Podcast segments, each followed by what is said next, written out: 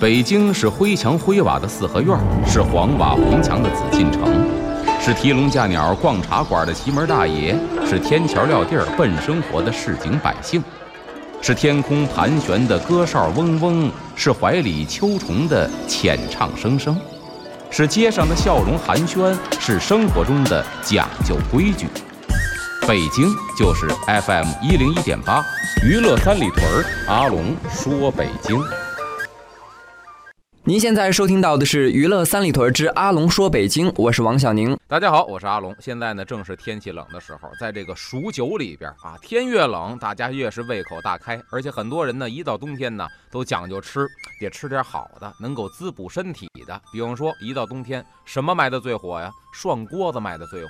羊肉本身味道鲜美，而且呢，又有温补的效果。咱们今天说一说，这古代人到冬天的时候，应该说比现在还冷，因为那会儿也没有集中供暖，对吧？即便是烧火，我估计呀，这屋子密封条件，包括这温度啊，肯定没有现在好。所以那会儿人呢，也得吃点东西，从里往外的滋补自己。咱们说说这古代人冬天吃什么来补自己？咱从这个比较远的时间开始说啊，这《周礼》，《周礼》当中就记载过，说上古的周王啊。饮食上有非常详细的文字记载，流传于后世。说的什么呢？这《周礼》呀，《天官善夫》里边有这么一句话，叫做“凡王之馈，食用六谷，善用六生”。什么意思呢？就是周王吃饭呢，这主食吃的是六谷，那么这个菜呢，用的还得是肉菜啊，用的是六升。这六升啊，说的就是六种牲畜。什么呢？这版本不一样。有一种版本是说什么呀？猪、牛、羊，还有一种啊啊！现在说实话，吃起来呀有点不忍于心的，而且很多人反对，就是犬。那么还有鱼和雁。所以您看啊，说这个雁也能吃吗？有啊。那会儿咱看有一个成语，大伙儿肯定知道，叫惊弓之鸟。说有一个人叫更雷，那他是一个神射手。有一次呢，跟这个魏王俩人聊天。啊，魏王说你这个射箭水平非常了得呀。那么更雷说呢，不光是射箭水平了得，咱玩的什么呀？咱玩的是意念。这个时候天上正好飞过一个大雁，这更雷跟那魏王说了，我不用搭弓，不用隔箭，我直接呢用这空的弓就能把这鸟给射下来。结果呢，这魏王不信，没想到更雷啊拿这空的弓一拉弦，哎，这大雁果然掉下来了。魏王很诧异，说：“为什么呀？你有特异功能啊？”这更雷说：“不是，我呢研究透了这个鸟的心理。您看啊，它飞得非常慢，说明什么？这是一个受伤的大雁，刚刚被人打过。第二一个呢，叫声很凄厉，这是一个离群的大雁，所以这个时候啊，身负重伤，而且心里边非常恐慌。我不用拿剑，我一搭弓就把它给下下来了，这叫惊弓之鸟。但是呢，通过这个成语看得出来。”战国的时候就有这个打大雁的这么一个习俗了，或者说那会儿呢，这大雁也是老百姓啊啊，不能说老百姓，得说贵族生活当中食谱里边的一样的。那么另外一种说法呢，这六生指的什么呀？马、牛、羊、鸡、豕、犬。这豕可不是那个豕啊，是猪的意思。犬。所以您看啊，这两种版本的六生里边都有这个犬。所以看得出来，那个时候啊，这狗肉还真是当时人的食谱里边的一样。当然，现在很多爱狗人士啊，咱抵制吃狗肉，对吧？那我本人啊，咱先把话说到前头，因为免不了这收音机前就有道德帝，就有圣母。我本人不吃狗，我本本人很爱狗。我只是说历史上有明确文字记载的历史史实，咱讲古人在冬天吃什么来滋补自己。但是呢，说到这个狗肉啊，也有这么一个说法，叫狗肉上不了席，对吧？老百姓都这么说，说这个大席面不能上狗肉，为什么呢？有几种版本的说法。第一种说，南北朝时候啊，这个游牧民族是特别多的。那这个游牧民族呢，他们用狗当什么呀？当猎取猎物的一个工具。换句话说呀，这狗是人类帮着打猎的朋友，所以那个时候呢是忌食口肉的。第二种说法呢？啊，都说这个狼行千里吃肉，狗行千里吃屎。古人也这么认为，就认为这东西吃的东西脏，所以这肉呢上不了台面。第三一个呢，南北朝的时候，咱知道出现过这个萧衍、梁武帝，那是一个信佛的皇上，就提倡吃素。皇上提倡呢，全国呢肉食就杀下来了，所以呢这狗肉自然也就不在食谱当中了。这说的狗肉上不了席啊。但是呢言下之意啊，就是狗肉好像档次不够低，所以大席面不能用它。其实啊，咱看历史，至少在魏晋以前，这民间呢吃狗肉，说实话那个时候啊，比吃羊肉、吃猪肉还要普遍，这是当时的一种饮食习惯。而且呢，这个先秦时期呀，这老百姓或者说那会儿的人呢，对这狗肉啊是非常喜欢的。民间呢有一说法叫“狗肉滚三滚，神仙站不稳”，都说这肉啊特别的好吃。这个典故是哪流传下来的呢？是广西那边。咱知道现在广西那边，包括贵州啊，有的地方特别盛行吃狗肉，所以好多这个爱狗人士在网上发帖什么抵制各个地方的狗肉节。其实这个典故啊，就是打柳州那边传出来的。话说早年间，在柳州是一传说啊，这柳州呢有一厨子善制狗肉，做狗肉特别的好吃。当地呀有一个王公贵族，还沾点皇亲国戚，一般人惹不起，也喜欢吃这个。那么打听来打听去，说这厨子做得好，结果一尝，名不虚传。以后啊，你别给别人做了，专给我府上做。那么这厨子说，为什么比别人做的好呢？他这狗肉跟别的狗肉差不多，但是啊，他知道山上有一种香料，他上山去采那香料，下的锅里这肉就比别人做的好吃千百倍。那么这一天，这柳州厨子呢，跟往常一样，还是到山里边去采这个香料去，结果一不小心滚到山沟里了，腿摔折了，身负重伤，结果回到家呢就养身体，做不了饭了。可是那边呢，大宅门府邸里边催。怎么办呢？这厨子跟儿子说：“你做吧。”他儿子长灶，结果做完之后给这府上送去了。没想到这王公贵族刚尝了一口，连这坛子全给菜了。什么玩意儿啊！你敢欺骗我？一家子不想活了！我跟你说，明天做不来，我要你全家的命！你想想，这也是地方的一个豪绅，一个大官啊，惹不起。回来跟爹一说，怎么办呢？这时候啊，哎，来了这么一个。好像老神仙似的，但是呢，瘸着一个腿，架着一拐，身后背一葫芦。哎，有人说这可能是八仙里那位铁拐李啊，有这么一说法。来了之后呢，说你不要哭啊，说这么着，你让你爸教你怎么做不就完了吗？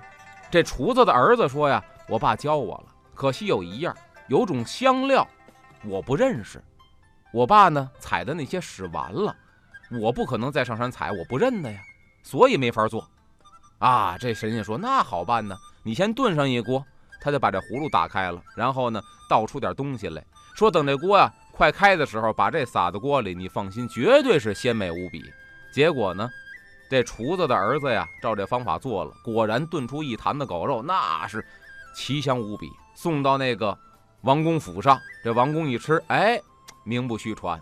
所以呢，留下一个典故：狗肉滚三滚，神仙站不稳。这神仙呢，说的是那个铁拐李，有这么一个民间传说啊。那么这个在周代啊，说这吃狗肉的风俗啊，啊，已经很盛行了。从天子到老百姓都喜欢吃狗肉。咱们看这《礼记》当中记载说，周代啊，从北风渐起的秋天就开始吃狗肉了。这《月令》当中。有这么一句话吗？叫做“孟秋之月，天子食麻于犬”。孟秋就是初秋时节，天子食麻麻呢？我查查字典，代指也是芝麻。然后呢，于犬就是狗肉。因为啊，这个先秦人对于狗肉是情有独钟，所以那会儿啊很残忍。那会儿以屠狗宰狗的这个职业为生的人很多，而且还不乏大家耳熟能详的历史名人，都有谁呢？咱们下节回来再接着说。欢迎回来，这里是娱乐三里屯之阿龙说北京，我是王小宁。大家好，我是阿龙。咱们刚才说到了，说那个时候啊，吃狗肉非常的这个盛行，所以呢，很多人是以这个屠狗为生的，那么是很残忍。那么先秦时代啊，人们喜欢吃狗肉，已经啊是现代考古发现有证据的。说这个二零一零年十一月份的时候，在这陕西西安咸阳机场二期考古工地上，就清理出了一座距今得两千四百多年的一个秦朝的墓地。出土了一个青铜鼎，里边呢还发现了残余的狗肉汤。那么等到了汉代，这吃狗肉的风头啊依然是特别强劲的。这可能呢和这开国皇帝刘邦的喜好有关系，因为刘邦是哪儿的人呢？江苏沛县的，而且江苏沛县吃狗肉啊，那是当地的一个风俗。据说有一种呢是把这狗肉跟那生花椒一块嚼，啊，说这个味道很别致，而且呢能够去掉狗肉这个腥味儿。这花椒呢跟狗肉一嚼也不觉得麻嘴了。这刘邦手下咱知道啊，一般的这大将啊全都喜欢吃狗肉，尤其是谁呀？樊哙。咱也说到樊哙。出身微寒，早年间就是以宰狗为生的这么一屠夫，而且和刘邦啊交往甚密，曾经一块儿呢隐藏于芒砀山，最后跟这曹参、萧何一块儿拥戴刘邦起兵造反反秦，这可以说是一个当时的开国元勋呢。这樊哙当年就是宰狗为生的，哎，当年刘邦打败西楚霸王项羽，夺了天下，回到沛县宴请这帮老乡，还有这帮呃有功之臣。吃的是什么呢？有人说吃的好像是狗肉。那么秦汉呢？以前人们喜欢吃狗肉，可能啊与迷信这个狗肉品质有关系。比方说啊，在这个《食疗本草》，这是当时的医学专著，是唐代的，就说了什么呢？狗肉补五劳七伤，益阳事，补血脉，厚肠胃，食下焦，添精髓。咱简而言之，就是一个大补的肉类。五代时期。这个《日华子本草》里边也说了，犬肉暖无毒，补胃气，壮阳，暖虚劳，益气力。所以看得出来，冬天吃这个对身体是一种大补的啊。那么秦汉呢，包括以前的人，虽然喜欢吃狗肉，但是啊，也并不是什么狗肉都吃，他们也挑这品种到底是什么。《周礼》里边就记载了，说犬赤骨而燥骚，什么意思呢？就说呀，这犬赤骨就是屁股蛋子、大腿根儿。这地方没毛啊，说这种犬呢性情比较急躁，而且呢这肉啊有那种腥臊味儿，所以呢这周代人认为这东西是不能够吃的。那么黄狗肉在古人看来说这个是营养价值最高的，《食疗本草》里边也说了，说这个黄色母者上，白黑色者次，什么意思？黄狗啊，母呢就是那个牡蛎的那个母，也代指什么讲呢？雄性。黄色的这个雄性狗，这是最好的；白色、黑色的就稍微次点了。所以你看，当时对这品种还有要求。而且呢，当时有一个典故，咱知道叫黄狗祭灶。你看那时候呢，不光是人吃，也当成贡品。这是在汉宣帝时期，有一个人叫殷子方，什么事儿呢？到了这个祭灶的时候了，腊月二三祭灶，小年儿，家家户户啊。买点心呐，摆贡品呢，搁水果啊。但是殷子方太穷了，家里门都没有。但是你也得祭灶啊，因为灶王爷上天得演好事，跟玉皇大帝汇报去。你这不贿赂贿赂，不找麻烦的吗？找了半天，家里也实在没有余粮了，怎么办呢？就看那院里狗窝里边有这么一大黄狗，跟自己朝夕相处。要说殷子方啊，确实这人呐，按现在话说，人品也够够一梦的。把这狗掏出来宰了，可就把它当成贡品祭灶王爷了。结果呢，民间传说啊，就发了财了。以后呢，这日子是一天比一天强。街坊四邻一看，嚯，怎么回事啊？一打听，哦，原来他有一年腊月二十三拿黄狗祭灶，所以现在飞黄腾达了，大家伙纷纷效仿。所以呢，有这么一个典故叫黄狗祭灶。后来呢，说改了，不用狗了。用羊祭灶，所以呢，也有一说法叫黄羊祭灶啊，这是一个民间的传说。那讲完了古人冬天吃这个肉呢，最后啊，不得不后边再找补一下。咱只是讲古人吃什么滋补身体，而且是呢这个正史上边有文字记载的，咱绝对不是提倡说吃狗肉啊。为什么呢？确实这东西啊，它通人性啊，也是人类的好朋友，也帮助人类很多的忙，比如说导盲的。比如搜救的，比如缉毒的，确实给人类的日常生活当中带来了很大便利，帮了很多的忙。那么，确实不提倡这种作风，或者说这种手段。咱们呢，只是说这古人到底吃的是什么啊？所以最后找补一句，就是这个圣母跟这个道德帝勿喷。下边呢，咱再接着说古人还吃什么啊？那么还有呢，就是进入了南北朝时期，中国的这个食肉的风俗。减下来了，为什么？第一是连年战争，这畜牧业受到影响，所以呢，肉食供应是比较紧张的。第二一个，咱知道有一个诗，唐朝杜牧写的，大伙儿一定耳熟能详，叫“南朝四百八十寺，多少楼台烟雨中”，说明什么呀？当时南北朝时期呀，这庙宇非常的多，很盛行。为什么？上行下效，皇上信佛，全国都得跟着信佛。谁呢？南朝的梁武帝萧衍。而且史料记载，这个人不光是信佛呀，那简直就是一个除了剃度跟和尚没两样。和尚所有的法器，什么鼓啊、磬啊、钟啊，人家全都会打。和尚念的经，人家都会念，甚至于呢自己研读佛经，就看到说这个佛祖大慈大悲，对吧？这六道众生应该是平等的，那咱为什么要残害那些畜生道的畜那个众生呢？那咱不如就这样吧，咱就吃素吧。所以您看啊。这个中国和尚吃素，这是中国特色，在原始佛教里边没有。哎，您去泰国、东南亚国家，和尚不吃素，您不要责备人家。为什么？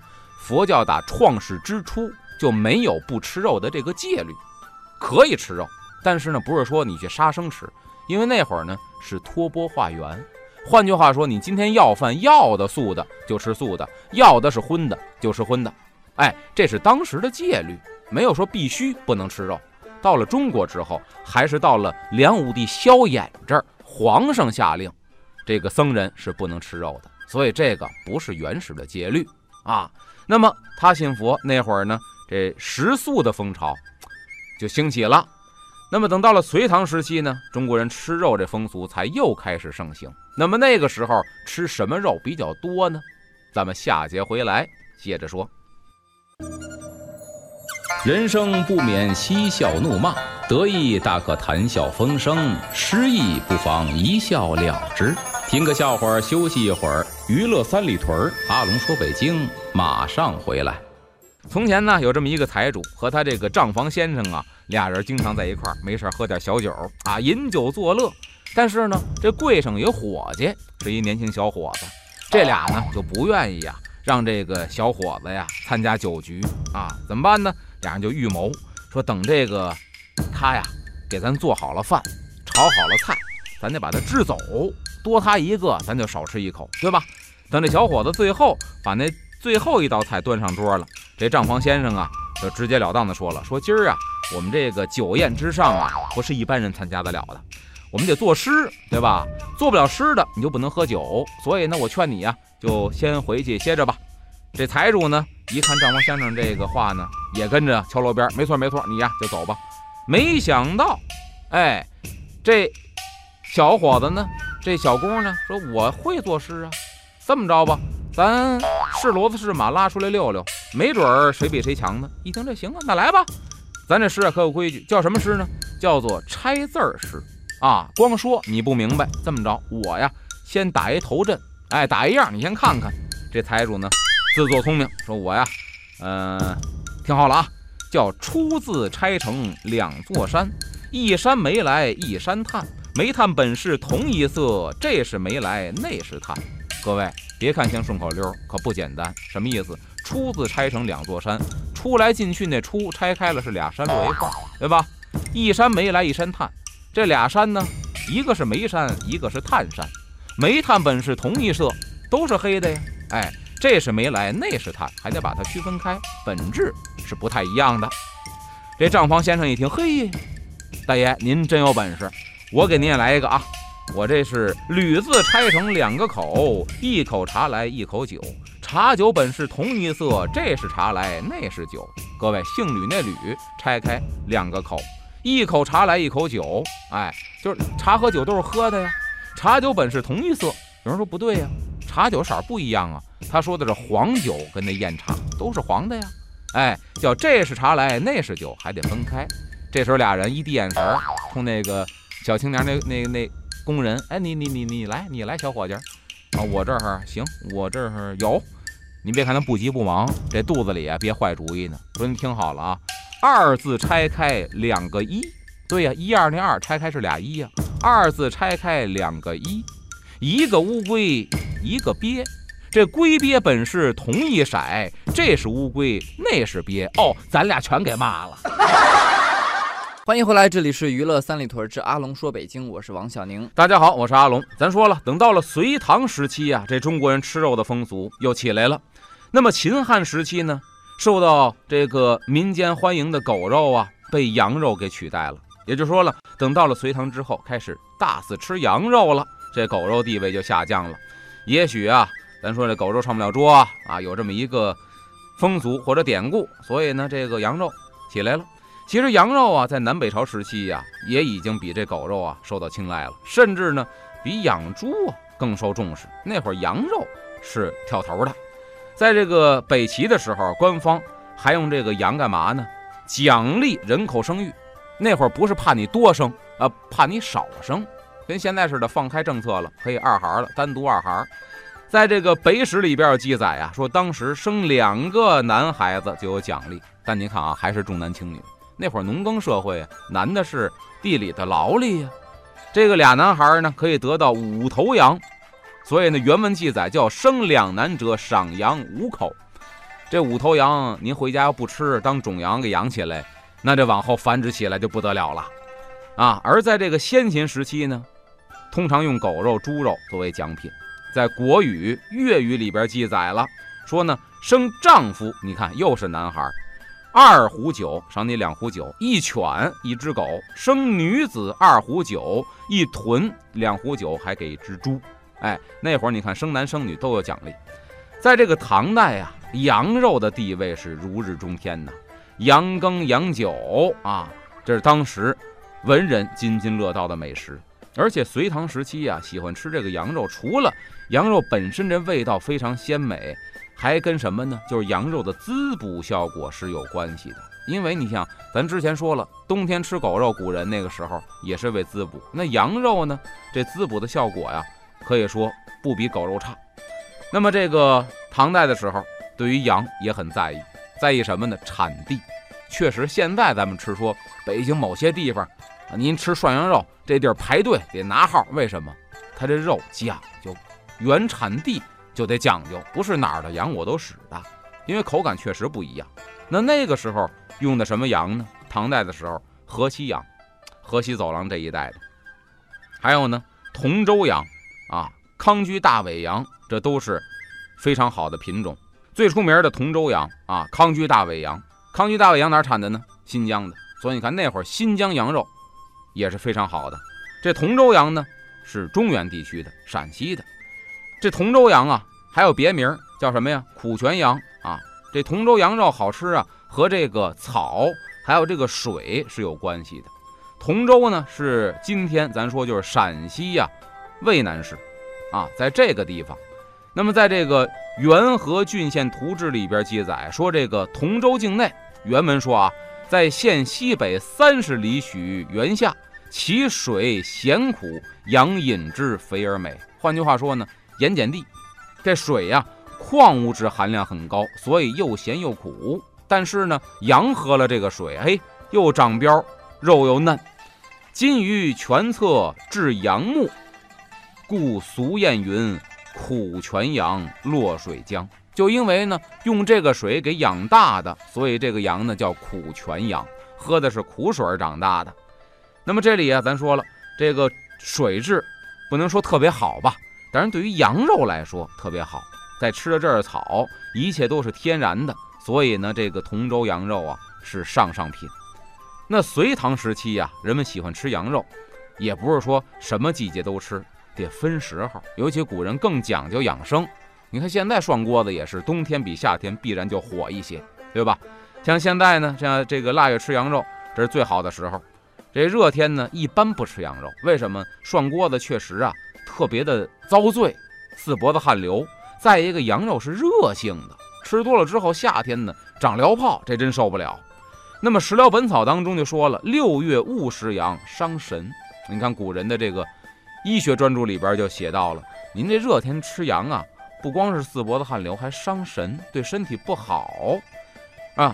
那么即便是在这个适合吃羊肉的季节呀。这吃的羊肉也得讲究，品质也得分啊，不光是产地，还得分哪儿的肉，还得分这部位。比如这个《食药本草》里边也说到，河西羊最佳，河东羊亦好。若驱至南方，筋力自劳损，安能补一人？就是这样，就应该在甘肃啊，在内蒙，在新疆，在陕西，就应该在这地方。如果你把它非得轰到南方去，这个肉就不行了，对人体呢没有任何的滋补效果了。所以你看，都得讲究产地，就跟那药材似的。以前都说这药铺写着道地药材，就是产地得特别的正宗。这南方羊肉呢，古人认为啊，除了淮南羊以外，在隋唐时期啊，大伙儿这个认为其他地方的南方羊都不能吃，说江浙羊都少味而发急，什么意思？江浙一带，就是你看那个江苏、浙江这一带，那羊肉吃完之后啊，不光是没味儿，还什么呢？发急。就咱这羊肉是发物，什么叫发物啊？能把你老病给勾起来。说这种羊吃完呢，还能勾起病来，最好别吃。那么唐代这羊肉吃法特别多，有什么吃法呢？比如最有名的叫羊肺羹，羊肺羹就用肺头炖的东西，像什么呢？大伙儿一琢磨，羊杂呀，羊杂汤里边有肺头啊。还有呢，蒸羊头肉。哎，你看现在咱们是白水羊头煮出来的，那会儿是蒸羊头肉，这咱还真没吃过啊。啊，现在最受推崇的羊肉泡馍，也是那会儿唐代人发明出来的。那么时的当时呢，叫做羊羹，现在叫羊肉泡馍，也就是那会儿啊，这成了陕西一道名吃了。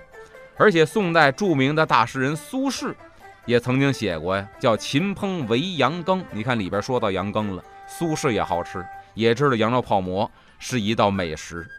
这羊肉汤啊，虽然好，但是呢。这羊肉烧烤那更诱人呐，所以你看这羊肉一般叫烧烤涮，哎，这烤串儿夏天咱撸串儿，当然说了夏天过多吃羊肉不好，但烧烤确实啊可以去掉这个羊肉的膻味儿，所以呢这羊肉烧烤是一传一直流传下来的。当然在这儿咱多说一句啊，咱现在烧烤得根据国家政策，发布预警的时候你就别烧烤了，这污染空气，而且呢同样是这烤啊。狗肉就不合适了。您见过羊肉串儿？您见过烤？当然有那无良商贩鸭子肉串啊。您见过烤狗肉串的吗？没有。咱古人啊，古人觉得也不太适合。为什么？《食疗本草》里边说呀，狗肉不可炙食，就是炙呢，就是炙子烤肉那个炙，就烤的意思，恐成消渴。消渴是什么呀？现代话说糖尿病，就是你长期吃烤狗肉，可能会引起糖尿病。所以那个时候呢。有这个烤羊肉串，但是呢，没有烤狗肉串，也可能是因为这么一个原因吧。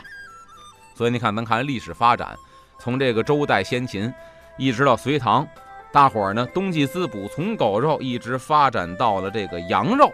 那么时间再往下推的话，什么肉比较受大家欢迎了呢？应该说就是猪肉，哎，也是现在咱这销量或者说这个需求量比较大的。和这个狗肉、羊肉比起来啊，猪肉是中国人最主要的一个肉食品。中国人吃猪肉时间应该说很早，却一直呢没有像这个对狗肉、羊肉、牛肉的那样有情节。因为古人认为什么呀？这猪肉品质不好，对健康不利。有人也挺麻烦了，我们老吃猪肉，怎么对健康还不利了呢？哎，它有哪些个不利呢？咱们留到下节再给您解密。欢迎回来，这里是娱乐三里屯之阿龙说北京，我是王小宁。大家好，我是阿龙。咱们刚才说到啊，这后续啊，人们开始啊注重吃猪肉了。但是呢，之前 说这古人认为猪肉对身体不利。哎，咱看这个《日华子本草》，也是古代的医书里边写，猪凉微毒，认为这个肉性呢是寒凉的，而且有一点小毒，啊，久食令人虚肥。这确实，现在您看中医啊。中医也会告诉您，您什么这个寒性体质，您是痰湿体质，少吃猪肉。吃猪肉多了，咱都说这鱼生火，肉生痰。有大夫讲，肉生痰也可能是专指猪肉。确实，它这个是比较什么的呢？令人虚肥，就是说吃这个呀，容易长胖。而且呢，对于这个寒湿体质、痰多的人，吃猪肉是极为不好的。那么等到了宋代啊，情况不一样了。宋朝人吃这猪肉啊。养猪的水平啊，可以说是大踏步的前进，有了一个跨越式的发展。宋代畜牧业也是有规模了，达到了比较高的水平，尤其是养猪专业户，那当时是层出不穷啊。这个宋代的时候，比如说北宋啊，这《春主祭文》里边就写到了“悬石首做人语”啊。这则故事里边说到呢，当时有一人叫韦十二，这韦十二家里边养猪，养多少猪呢？哎，叫做秀州东城居民韦十二者，就是他们家住在秀州东城，于其庄。居换使数百，换就是养的意思，拿圈养着，使就是猪啊，数百，好几百头猪，那这就是当时的养猪专业户了。所以那会儿养猪也开始有了这个风潮了。这猪呢，咱都知道上膘上得快，肥猪肥猪的嘛，所以说它产肉多呀。那么这这肉就物美价廉呢，对吧？因为肉多呀，那受到了宋代平民老百姓的一种喜爱啊，我们吃得起了。那么宋代吃猪肉啊，吃出过不少的名人，比方说谁呢？苏轼、苏东坡。别看是一大文人，一个大诗人，苏东坡好什么居士？东坡居士。这东坡俩字一说，大伙儿明白了，对呀，招牌菜啊，什么东坡肉啊，就是他吃出来的，而且呢，也是他做出来的。据说呢，这苏东坡呀，生性特别喜欢吃猪肉啊，被贬到了这个湖北黄冈。也就是呢，黄州被贬黄州的时候，正好当时这地方啊是猪肉张鹿如土，鱼蟹不论钱，好地方。什么意思啊？猪肉张呢就是张子，哎，鹿这些肉如土，太多了不值钱。还有呢，鱼蟹不论钱，买鱼买螃蟹论吨搓呀，当地螃蟹卖出白菜价啊。这对于一个吃货苏东坡来说，这可是天堂啊！好家伙，来这儿得意了。那苏东坡可以说是天天吃肉啊，而且不光吃，人苏东坡有学问，人家呢还写过一个叫《猪肉颂》，大伙儿一查呀能查着。我给您说说他怎么写的，叫“洗净称少着水，柴火烟焰烟烟焰不起”，什么意思啊？就是。把这锅洗干净了，少着水，里边呢少许放点水。柴火掩烟焰不起，就是说呢，这柴火呀有讲究，既不能起烟，也不能起火苗子。什么意思？小火慢炖，待它自熟，莫催它，火候足时它自美。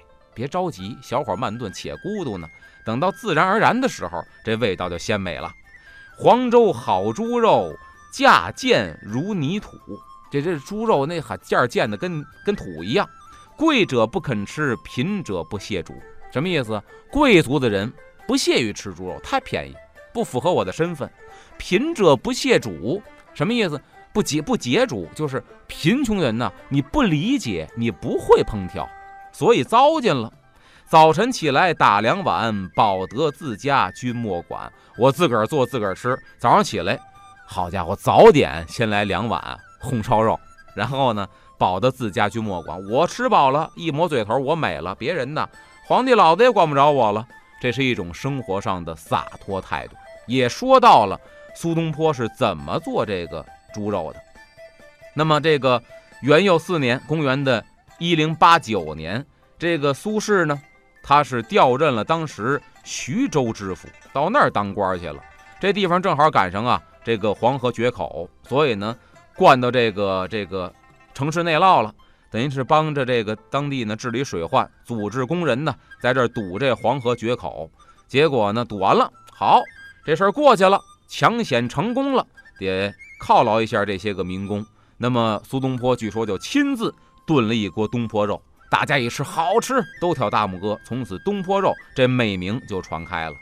那么宋代呢还有一种特别出名的猪肉做法，叫蒸猪头啊。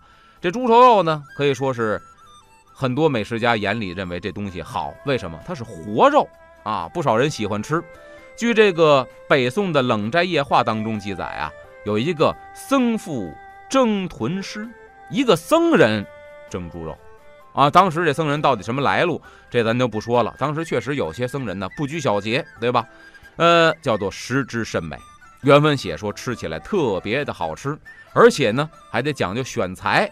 选什么材呢？叫嘴长毛短，浅含膘，就像山中食药苗。嘴得长，毛得短，这膘不能太肥了，而且还得是啊这种溜达猪。啊，就是山里边散养的，九上山中食药苗，得吃那个天然的植物、天然药材的苗，这猪肉才能好吃。然后拿它蒸，怎么蒸呢？啊，叫做蒸处以将蕉叶果熟食兼用杏，呃，这个杏姜椒，什么意思？蒸的时候啊，得拿那芭蕉叶把这猪肉裹上。哎，你看这借这个芭蕉叶的那个味道，就好比咱那蒸那个竹筒饭，北方蒸粽子一样，借它那个叶子的清香，然后熟食兼用杏姜椒。这我也没吃过啊，大家可以试试，真的好吃吗？就是熟了之后，这猪头肉啊，得浇上杏姜，就是杏仁露。你说一个是咸口的，一个是甜口的，也许有不一样的味道啊，但咱没试过。古书上是这么写的。等到了明清时期，这猪肉在民间呢，那是大肆流行，就成为了肉食市场当中的一个主力军了。这吃猪肉最典型的清朝的皇家呀，这猪肉可以说是肉类消费品里边占比最大的。据这清宫档案记载，什么呢？乾隆四十七年，公元的一七八二年正月的时候，这御膳房就用了很多猪。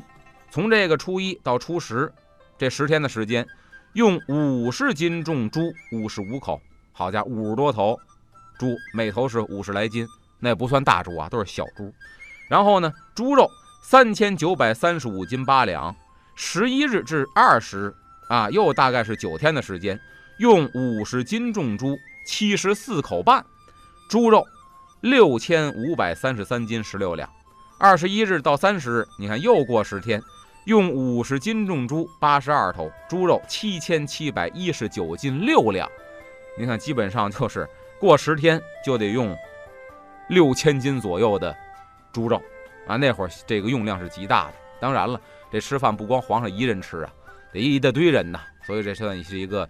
这这个用量大也可以理解，而且呢，当时这个宴饮也不是都吃完了，很多的做完之后啊也糟践摆样子，撤下来之后呢，底下人奴才们打打剩饭啊。你看那儿猪肉用量就非常大，这是呢这个福隆安啊这些官员在三次奏折里边写到的，就可想而知这用量之大。而且清宫啊一个月用猪基本上呢有史可考的能查到数字的两百一十多头。消费猪肉多少斤呢？得有一点八万多斤，而这个呢，仅仅是猪肉的部分。另外呢，还有什么呀？猪杂碎呀、心肝啊、猪肚子呀、猪油啊、猪蹄子，这都不算在内。还有什么呢？这个烤小猪用的这个乳猪啊。最后需要说明的是，在古代啊，特别是先秦时期，由于这养殖业不发达，所以老百姓啊，想吃上一顿肉啊，还是不容易的。这吃肉呢？都是贵族啊、官员呐、豪商巨贾、有钱人他们的专利，那是肉食者。老百姓基本上啊就是菜。所以孟子说过一个嘛：“七十者可以食肉矣。”有人说呢，呃，有两种分析，说当时呢，这孟子的谏言就是啊，如果这人五十以上能穿上绫罗绸缎，七十以上能吃点顺口的，能每顿都吃肉，这个就是一个当时国家稳定繁荣的象征了。这是当时孟子的谏言，说为什么老人这个到老了不吃肉他饱不了，而且呢肉炖烂乎了有利于他的消化，还应该吃一些的啊。说那会儿是这样，但是也有学者呢分析说可能不是这个意思。他说那会儿活到七十的老人呢，在孟子那个年代少之又少，你给老人这么一个福利等于白给啊，很少能活到七十以上的。再一个，你活到七十，以那会儿的医疗水平。那身体不定楼成什么样了呢？牙都没了，你给他吃这肉，他吃不下去了。所以另有学者说什么呀？说这七十啊、五十啊，说的不是年龄，是比例。说如果能有百分之五十以上的人都能穿上绸缎的衣服，能有百分之七十的人能吃上猪肉，那了不得了，这国家就是稳定繁荣的一个象征了。但甭管怎么说呢，你看那个时候能吃上肉，是一个好生活的标准。当然，现在呢，咱可以说顿顿都有肉，对吧？时代变了，所以很多大夫说呀，那个时候的人营养不良的居多，现在这个时候人呢是营养过剩的居多。但营养过剩比营养不良啊，可更要命。所以现在生活水平好了，还是建议大家冬补呢，一定要量力而行，一定要看自己身体您受不受补。另外一个，本身平时就已经这个吃的大鱼大肉。很厚味、很油腻的东西多了，就没有必要说冬天了，我一定再进补一下，真没必要。因为你平时天天补，再补的话对身体不好。而且说到这个猪呢，很有意思。当时宫廷里边，尤其清宫，专门有一个烧烤局，就是做烧烤的，烤的什么呢？还是以猪肉居多。所以那会儿清宫里边挂炉烤乳猪，也是当时他们的一道名菜吧。